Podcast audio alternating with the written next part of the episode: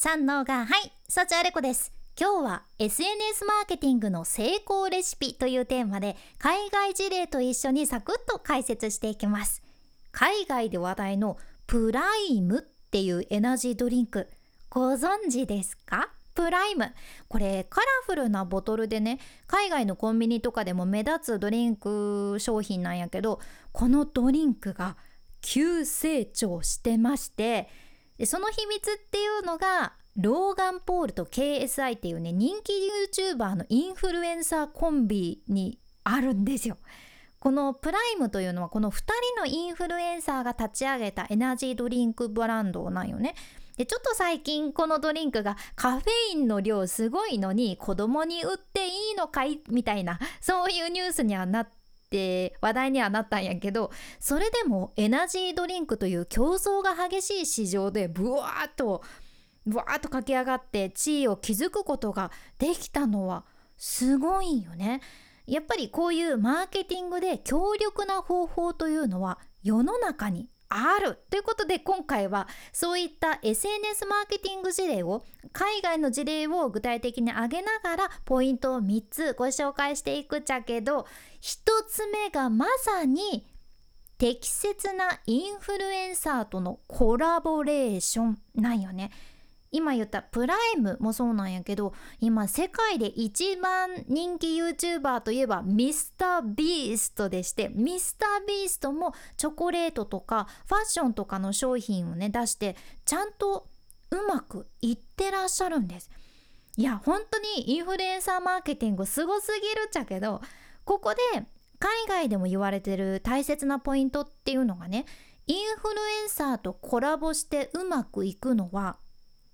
しっかり自分の商品とかサービスを育ててきたブランドだけっていうことじゃん。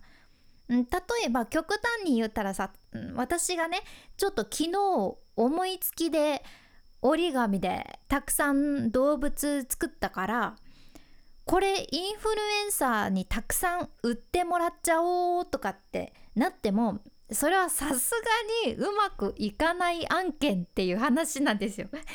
すべてインフルエンサー任せにしてもうまくいかないし自分のブランドの価値と合う適切なインフルエンサーを選んで一緒に協力して取り組んでいくっていうことじゃん。でこの事例で言うとねハーゲンダッツあの秋に出てるハーゲンダッツの花餅シリーズのね銀線きなこ黒蜜というのが最近美味しいなって思った ことなんやけどそれは置いておいてこのハーゲンダッツねハーゲンダッツがアイスクリームは夏に欠かせないものだよねっていう風にニューヨーカーたちに思い出してほしいって思われてたんですよ。うん、アイスクリームは夏に欠かせないってみんなに思い出してほしいって思った時どうやったらニューヨーカーたちにそれを伝えられるかなっていうことでニューヨークに住んでるミレニアル世代のインフルエンサーとコラボすることにして街中でハーゲンダッツの商品を宣伝されたじゃん。でそしたらこのキャンペーンは1430万のインプレッションを獲得して目標をね400万も上回ったそうちゃけどインフルエンサーとコラボしなかったら普通にやってたらおそらくねこれの3倍コストはかかってたかもしれないって言われとるじゃん。三重県大事なのは自分のブランドの理想のお客さんたちが共感するインフルエンサーと協力し合うことで意味のあるコラボを生み出せるっていうことなんよね。これはやっぱりニューヨーカーに伝えたいっていう時だったからニューヨークに住んでるインフルエンサー特にミレニアル世代に伝えたいからミレニアル世代のインフルエンサーにお願いしたっていうのがちゃんと価値のあるコラボになっていて、うん、あとそこを抑えた上でいろんなインフルエンサーとコラボレーションするとそれだけ幅広い視聴者にリーチできるわけなんやけどもう一つね事例挙げるとしたらヒストリーっていう歴史に関する投稿をしていて歴史系のグッズ販売のねオンラインショップもある。TikTok アカウントがあるじゃん。ヒストリーっていうね。でこれ今フォロワーが140万人になっとるじゃけどここのアカウントが2021年に TikTok を始められておってこのヒストリーのアカウントの運用者はね歴史に興味のある人以外にもリーチしたいって考えた時にその TikTok で全然違うジャンルの料理人とかパラリンピックの選手とかいろんな人たちとコラボされたんですよ。これどうなんだろうって普通だったら違うジャンルだとね、うん、あまりにもテーマが違うしフォロワーも違うのでうまくいかないんじゃないかっていうなるところだけどただただコラボするのではなくてここはね例えば料理人だったら料理の歴史に紐づけてコンテンツを作ったりパラリンピックの選手とコラボするんだったらパラリンピックの歴史と紐づけて作ったりしてそのコラボにちゃんと意味があるように学びのあるコンテンツ関連のあるコンテンツとして宣伝していってるんよね。んやけんインフルエンサーにただただこの商品おすすめですって言ってもらうだけとかじゃなくってもっと深いところで連携を取る必要があるわけです。以前このポッドキャストでも紹介したっちゃけどインフルエンサーとのコラボレーションって限定の希少性を生み出すこともできてすでに市場で成功しているものうまくいってるものにユニークなものを掛け合わせることになるじゃん。例えばキティちゃんをインフルエンサーと捉えるんやったら ご当地のキティちゃんグッズとかがこれまさに限定の希少性でインフルエンサーと貴重なコラボをする場合これめちゃくちゃ価値のあるものになるけん使い方によってはその商品とかサービスを通常よりも高い価格で販売することができるというのもメリットなんです。うん、でこのコラボレーションする時インフルエンサーと協力し合ってコラボする時確認するべき重要なことは何なのかと言いますとまずはお互いが同じ価値観なのかっていうことこれめちゃくちゃ重要っていう風に海外でもたくさん言われとるけど例えば自分がねポイ捨て禁止だとかっていつも発信してるブランドだったとして例えばやけど ポイ捨て禁止だっていつも言っててで逆にいやポイ捨てしていこうぜって普段から言ってるインフルエンサーとコラボしてもさお互いのフォロワーがもう価値観違いすぎて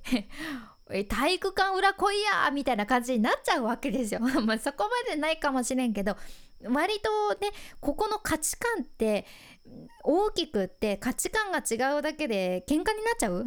全然相乗効果にならないスタイルなんよね。これめちゃくちゃ大事。だから価値観が同じかどうかを確認する。あとはお互いのビジョンをちゃんと共有し合うっていうこともそうやね。目的は何なのか目標は何なのかどういったターゲット像を思い浮かべてるのかビジョンを共有し合う。で誰に向けてどんな人たちに向けてコラボするのかっていうのもこれしっかり明確にする必要が出てきます。ここを押さえることで一時的なバズりとか何か短期的なエンゲージメントとかじゃなくって長期的な信頼の、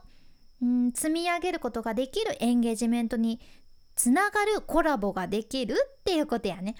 これは個人の SNS 運用でのコラボでもめちゃくちゃ重要なポイントやなと思います。今日は1つ目としてインフルエンサーとのコラボの海外事例ご紹介してきたんやけど続きはまた明日シェアさせていただけますのでお楽しみにどうぞ。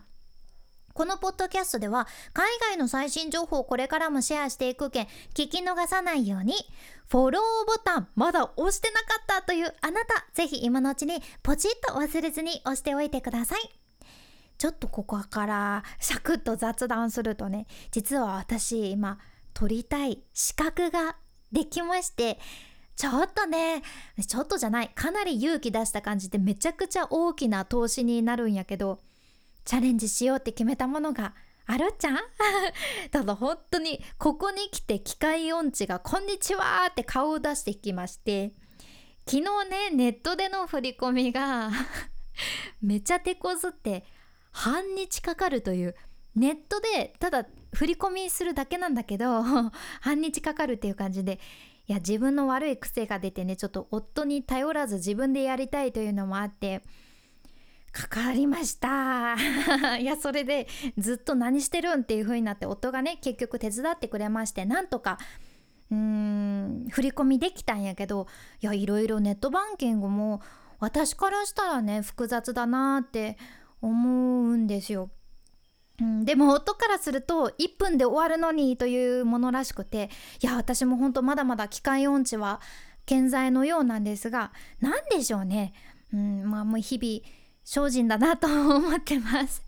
ただねこのチャレンジに関しては本当に人生面白いなと思っとって昔私が尊敬する師匠に言われたことがねずっと頭の中にあってそれが「あれこちゃん今はいいんだけど今はいいけど頭の片隅に置いておいて」ってあれこちゃんにはこれいいと思うから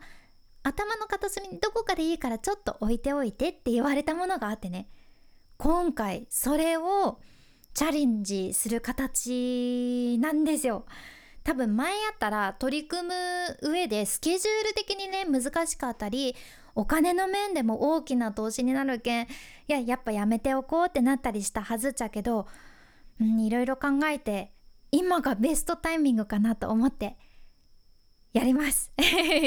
なのでまたこの取り組みに関してはこのポッドキャストでもどこかでシェアできたらいいなと思っとるけんぜひ応援していただけたらとっても嬉しいです。頑張ります。君に幸あれ。ではまた。博多弁の幸あれ子でした。